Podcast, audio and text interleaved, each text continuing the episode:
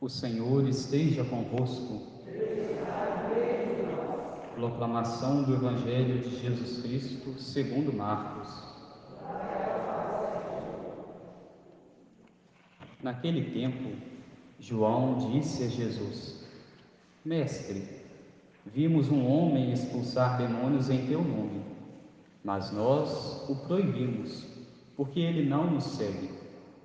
Jesus disse: não o proibais, pois ninguém faz milagres em meu nome para depois falar mal de mim. Quem não é contra nós é a nosso favor. Em verdade eu vos digo: quem vos der a beber um copo de água porque sois de Cristo, não ficará sem receber a sua recompensa. E se alguém escandalizar um destes pequeninos que crê em mim, melhor seria que fosse jogado no mar com uma pedra de moinho amarrada ao pescoço. Se tua mão te leva a pecar, corta. É melhor entrar na vida sem uma das mãos do que tendo as duas e ir para o inferno, para o fogo que nunca se apaga. Se teu pé te leva a pecar, corta-o. É melhor entrar na vida sem um dos pés do que tendo os dois e ser jogado no inferno se teu olho te leva a pecar, arranca-o. É melhor entrar no reino de Deus com um olho só do que tendo os dois e ser jogado no inferno, onde o verme deles não morre e o fogo não se apaga. Palavra da salvação. Ave Maria, cheia de graça, o Senhor é convosco. Bendita sois vós entre as mulheres e bendito é o fruto do vosso ventre, Jesus. Santa Maria, Mãe de Deus, rogai por nós, pecadores, agora e na hora de nossa morte. Caríssimos irmãos, a primeira leitura de hoje, retirada do livro dos Números, nós vemos que alguns começam a se levantar contra certos profetas na época de Moisés, uma vez que eles estavam ensinando, uma vez que eles estavam instruindo, mas não pertenciam ao grupo escolhido por Moisés. Então eles vão até Moisés para que Moisés pudesse repreendê-los. Moisés, no entanto, fala que não irá os repreender, porque eles também possuem algo a contribuir.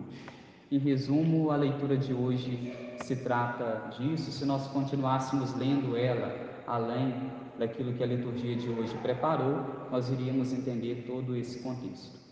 E no Evangelho de hoje nós vemos algo bastante parecido. Os discípulos saem para a missão, saem para pregar, para levar a palavra de Deus, e lá no grupo onde eles estavam, no grupo dos doze, entrava no meio deles alguns que começavam a expulsar demônios, começavam, nós podemos dizer assim, fazer coisas boas, que seria expulsar os demônios, expulsar os espíritos impuros, mas estes não faziam parte do grupo escolhido por Deus, não fazia parte do grupo dos doze. E eles vêm até Jesus para que Jesus pudesse fazer alguma coisa, ou então que Jesus desse autoridade a eles para que eles não estivessem ali no meio, não fizessem tais obras. Mas Jesus, com sua grande sabedoria, diz a eles que não é para poder proibi-los, mas deixar com que eles continuassem a sua missão. Uma vez que eles faziam boas obras, mas ainda não conheciam totalmente a palavra de Deus, Jesus dá tal ordem para que assim eles continuassem ali no meio daquele grupo, continuasse no meio do grupo dos discípulos e depois de tanto irem ouvindo a palavra dos discípulos, de tanto irem ouvindo os seus ensinamentos, por fim se chegasse ao ponto de eles também poderem um dia levar a palavra de Deus e não somente expulsar os espíritos impuros, pois receberam tal autoridade, mas também levar a palavra do Senhor, assim como aqueles discípulos e assim também como os apóstolos, assim como os doze faziam. Se nós formos olhar para este evangelho e tentarmos aplicá-lo ele no nosso contexto, nós poderíamos dizer que à nossa volta nós encontramos muitas pessoas que por vezes não possuem sua fé alicerçada em Deus, muitas pessoas às vezes não tiveram a oportunidade de estarem participando da igreja, por vezes desconhecem Deus, desconhecem a fé, desconhecem a doutrina, mas são pessoas que realizam, nós poderíamos dizer, obras boas, mas que Jesus mostra então para nós que somos seus discípulos e também para os seus apóstolos, aqueles que são seus ministros ordenados, aqueles que ele, o que ele os chamou um dia, para que tomem todo o cuidado necessário para que vão instruindo, instruindo ao povo, e esta mesma instrução chegue também até o coração destas pessoas, para que elas também sejam salvas. Esse seria o primeiro ponto do nosso Evangelho. O segundo ponto do Evangelho de hoje, uma vez que ele está dividido em três partes, nós poderíamos dizer que eles, os apóstolos, foram até Jesus, querendo que Jesus criticasse aqueles homens, mas Jesus dá esse primeiro ensinamento e depois, em um segundo momento, Jesus diz a eles que uma vez que eles foram escolhidos por Deus, uma vez que eles estão à frente ensinando, é preciso que eles tomem todo o cuidado necessário para que não escandalize nenhum daqueles que seguem os ensinamentos dos apóstolos, nenhum daqueles que ouvem as suas lições, que ouvem as suas palavras, para que assim, vendo por vezes se eles viessem a cometer alguma obra ruim, se afastassem definitivamente da fé. Então Jesus dá essa instrução para eles que eles tomem muito cuidado com suas ações, que melhor seria amarrar uma pedra de moinho ao pescoço e jogar-se ao mar do que escandalizar alguém dos pequeninos. E aqui, se nós fôssemos olhar para a época, a pedra de moinho era uma pedra muito grande que eles colocavam para que pudesse o animal, colocavam sobre o animal para que o animal passando sobre o trigo pudesse debulhar o trigo com mais facilidade com aquela grande pedra. Então Jesus diz, quando nós olhamos para este evangelho, que uma coisa muito ruim que poderia acontecer nos seus apóstolos, se eles não olhassem para as suas vidas, não olhassem para a sua vida, não olhassem para as suas atitudes, seria causar escândalo aos outros. E depois de Jesus dizer que é preciso que eles olhem para a sua vida, façam essa análise do seu coração, Jesus chega então no terceiro ponto do Evangelho de hoje, onde ele nos diz sobre a mão, os pés e também sobre os olhos, dizendo que é para que eles arrancassem os olhos, arrancassem as mãos e arrancassem os pés.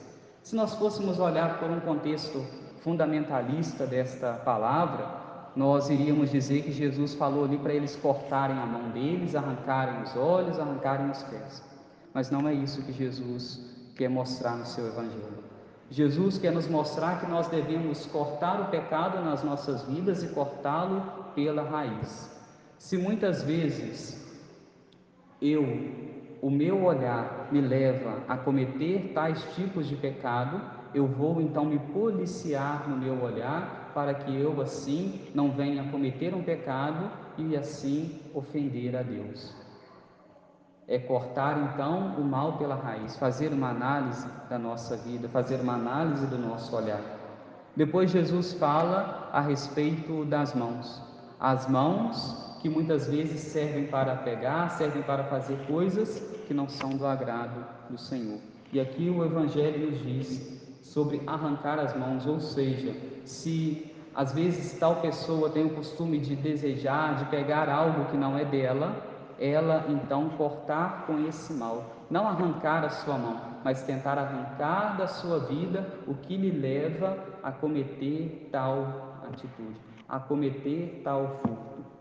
Apenas exemplos para que nós possamos entender o contexto do Evangelho.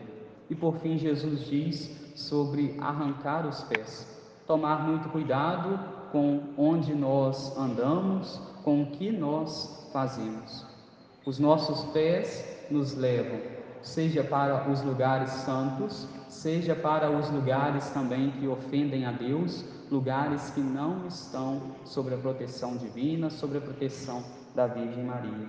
Então Deus nos fala hoje neste Evangelho que nós devemos tomar cuidado também com o nosso andar, por onde nós andamos, por onde nós caminhamos, por onde nós vamos. E Jesus, depois de ensinar tais atitudes, ele nos diz ainda algo. Nos diz que é preciso tomar todo esse cuidado para que assim não vamos um dia para o inferno. Em algumas traduções vai trazer não a palavra inferno, mas vai trazer a palavra geena.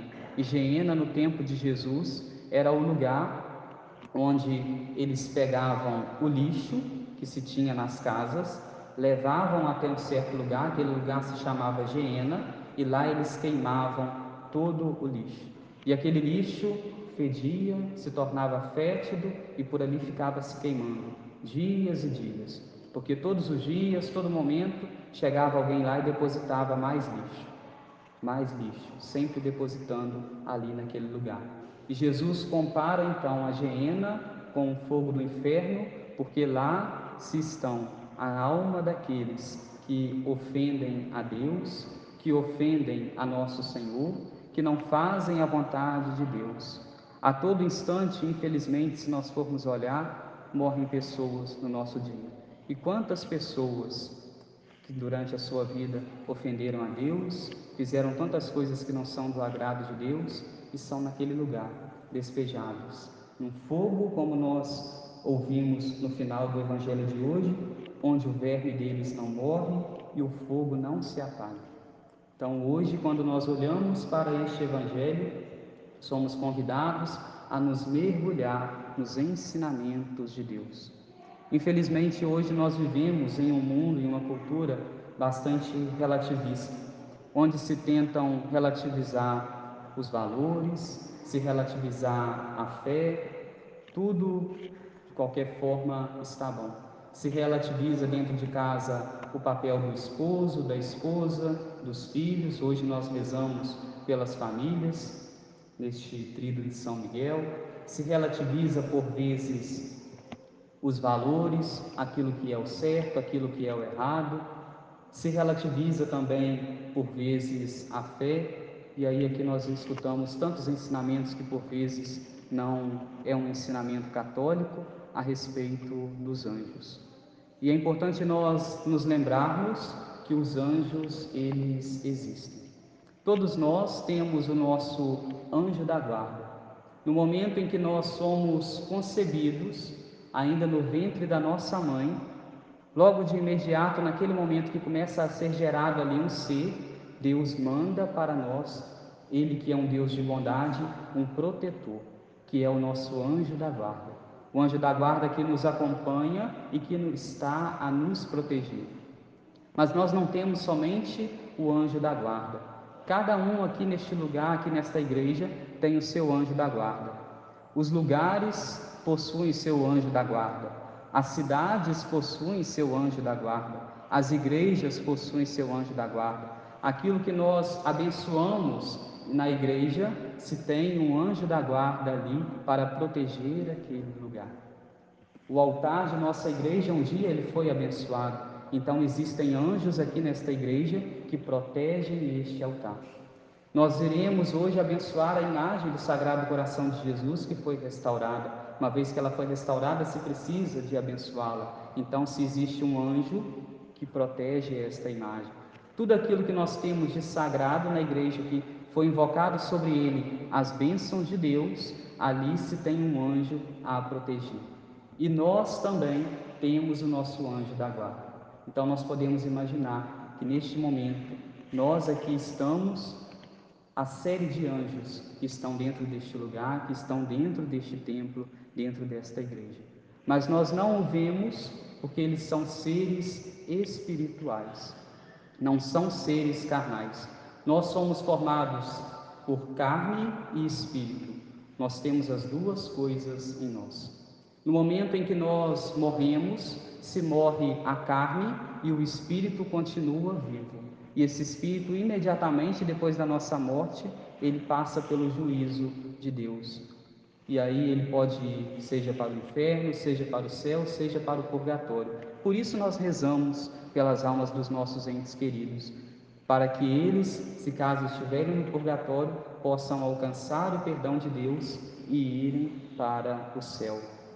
Os anjos, eles existem, eles estão no nosso meio, eles nos protegem, e se nós formos olhar lá nas Sagradas Escrituras, vai nos dizer que em um determinado tempo, depois de Deus ter criado alguns seres espirituais, antes mesmo de criar o homem, criar a mulher, criar os seres vivos, antes de Jesus, antes de Deus criá-los, Deus criou os anjos, criou os seres espirituais para que pudessem proteger a sua obra. E somente depois de criar esses seres espirituais, ele cria as suas obras que somos nós, para que estes anjos que ele criou pudessem estar a nos abençoar. No entanto, depois de criar estes anjos, Deus revelou a eles, Deus não se mostrou a eles, mas revelou a eles que em um determinado momento da história eles deveriam se curvar diante de uma criatura, de uma criatura humana.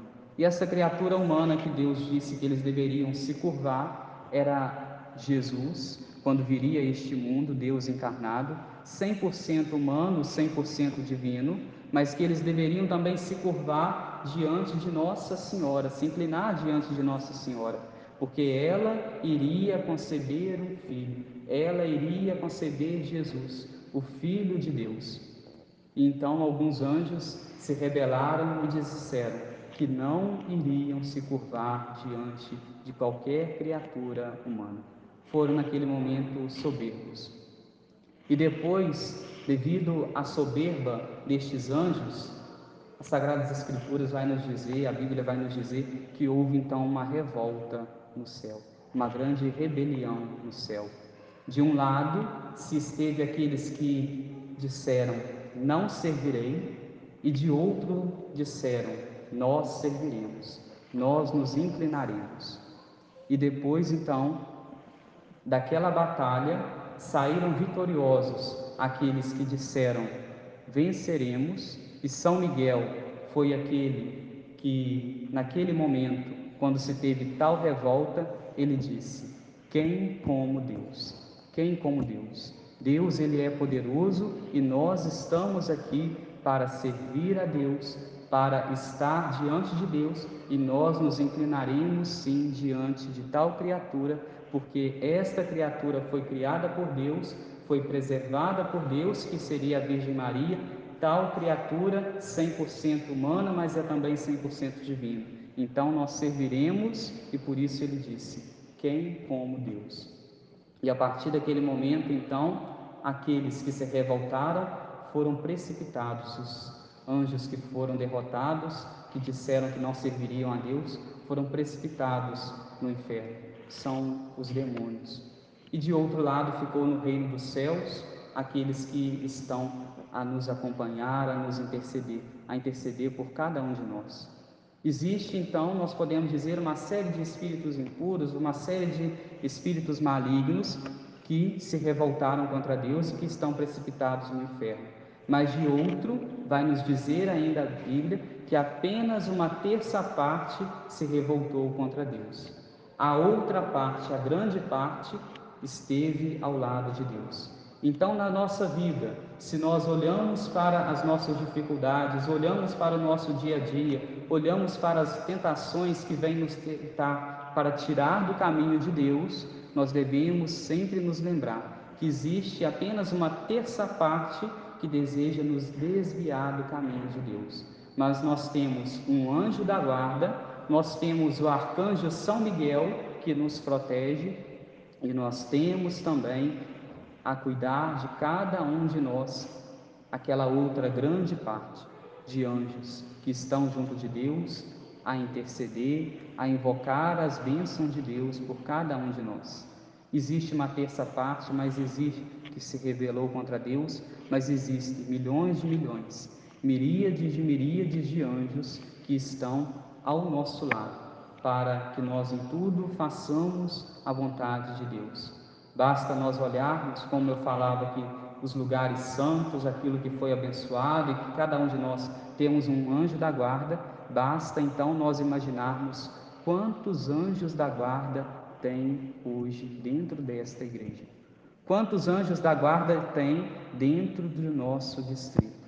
Quantos anjos da guarda tem dentro de nossas casas?